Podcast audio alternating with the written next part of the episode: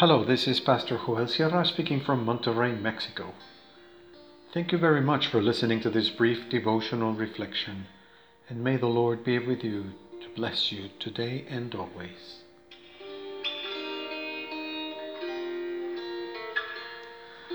A prepared way.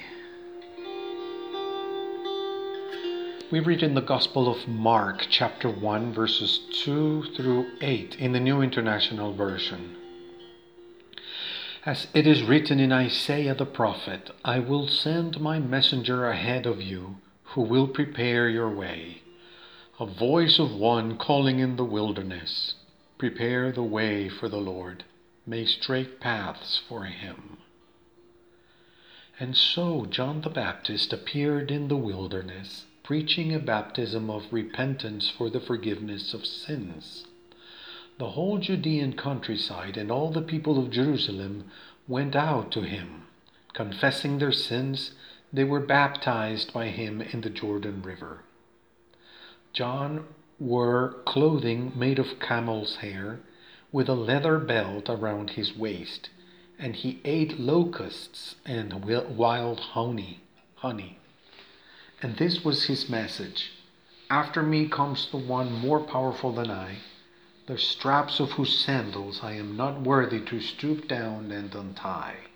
I baptize you with water, but he will baptize you with the Holy Spirit.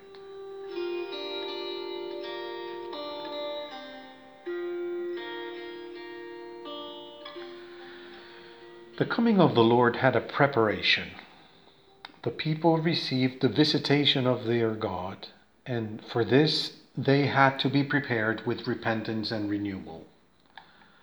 Road construction is a civil engineering work that involves a lot of ground leveling work. Roads are straightened, depressions are filled in to elevate them, and elevations are flattened to level the road. This language refers to the equality of conditions under which we are to receive the gospel. Neither some more advanced and favored, nor others more devoid of opportunities. Rich and poor, men and women, Jews and Gentiles, we are all we all have to repent equally, and so all human beings are on an equal footing. The prophet John the Baptist preached from the desert, from unpopulated places, as a sign of repentance for, for the history that the people of Israel had had. By repentance, the people were signaling their intention to start over, at God's invitation, to leave the cities with their stories of envy, violence, robbery, and hatred, and return to where the Lord spoke from a burning bush that is not consumed. Israel's national repentance was the return to the desert and to the Jordan Valley and to the Jordan River.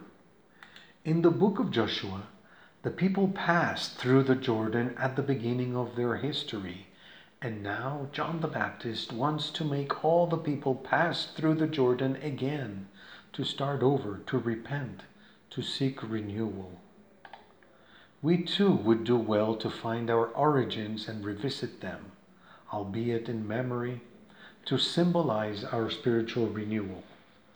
How and where did our relationship with Christ begin? Can we renew that relationship today? John's clothing is a clue that suggests that he was playing the role of the prophet Elijah. With the ministry of this prophet, the stage is set for the appearance of the anointed Jesus. His preaching points to Christ. He does not promote himself, but says that he serves one who is far more powerful, one of whom he is not even worthy of being his humblest servant.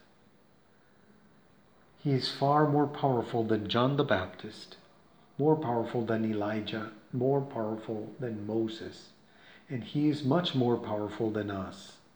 This should be the mark of all true Christian ministry the announcement of one who is more powerful than us and who baptizes us with the Holy Spirit because the scope of his renewing power is limitless.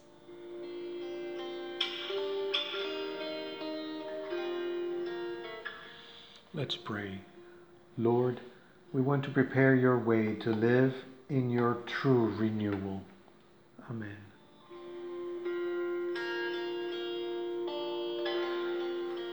Let us consider ourselves a fortunate people because of the grace and goodness of God.